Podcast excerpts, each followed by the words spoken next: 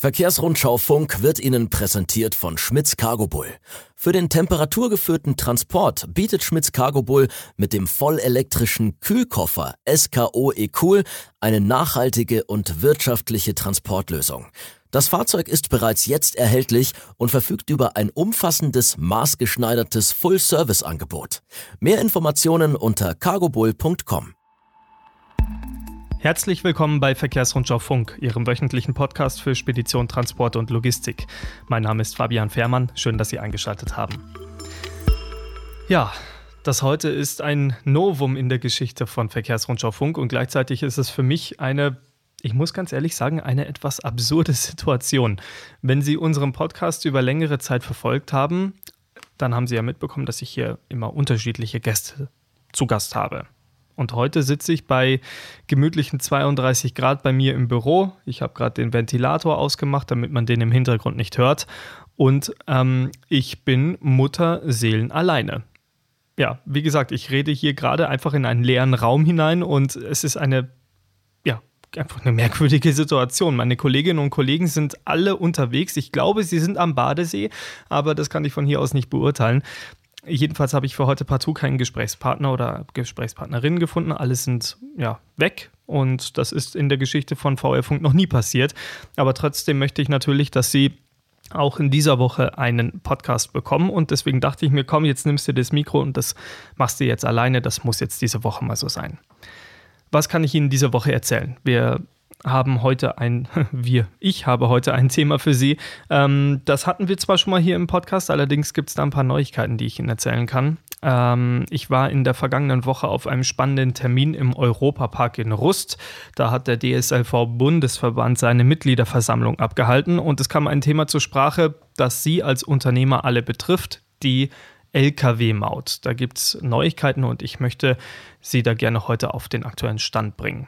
Genau, wie sieht es jetzt gerade im Moment aus? Also ab 2024 wird die Maut eine CO2-Komponente benötigen.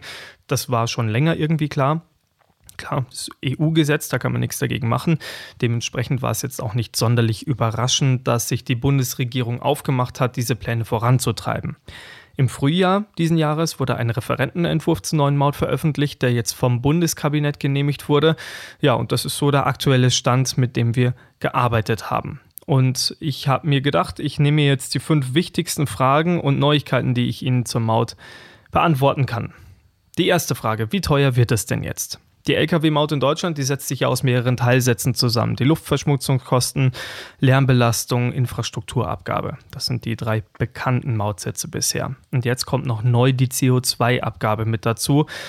Ich habe jetzt für eine Einordnung ein ganz einfaches Beispiel genommen. Wir haben eine 40 Tonnen Sattelzugkombination der Klasse Euro 6. Die zahlt heute 19 Cent pro Kilometer an Maut in der Summe. Der CO2-Anteil, der dann neu dazu kommt, liegt bei maximal 15,8 Cent. Also in Summe sind wir dann bei 34,8 Cent.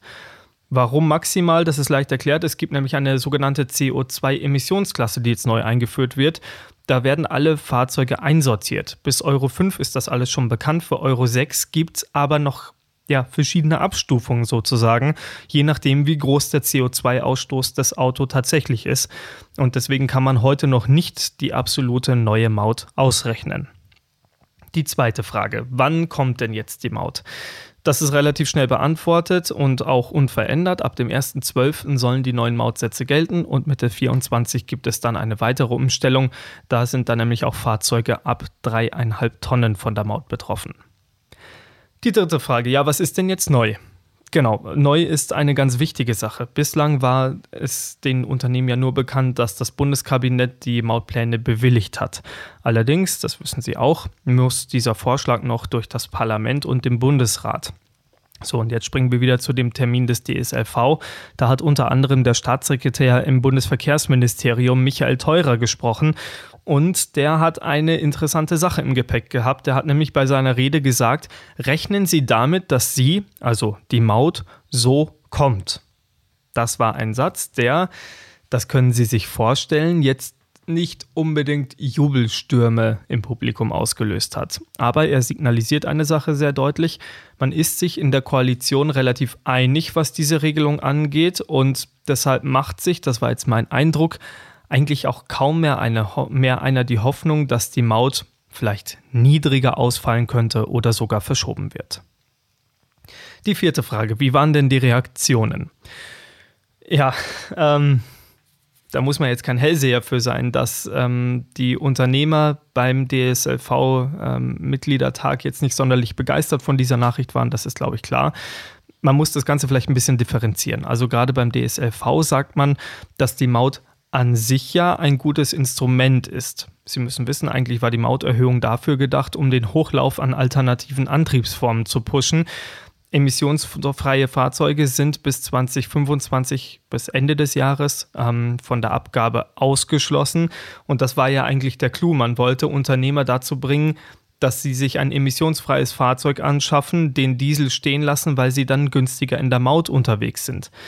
Jetzt gibt es ein kleines, na, eher ein riesiges Problem. Es gibt nämlich heute weder Fahrzeuge noch Infrastruktur in größeren Mengen, sodass Unternehmen nichts anderes übrig bleibt, als mit dem Diesel zu fahren und entsprechend die Mauterhöhung einfach schlucken müssen. Jetzt werden Sie sich fragen, berechtigterweise, warum winkt die Bundesregierung dann höchstwahrscheinlich doch die Maut durch? Diese Erklärung ist relativ einfach und plump. Es war offenbar ein Deal innerhalb der Koalition.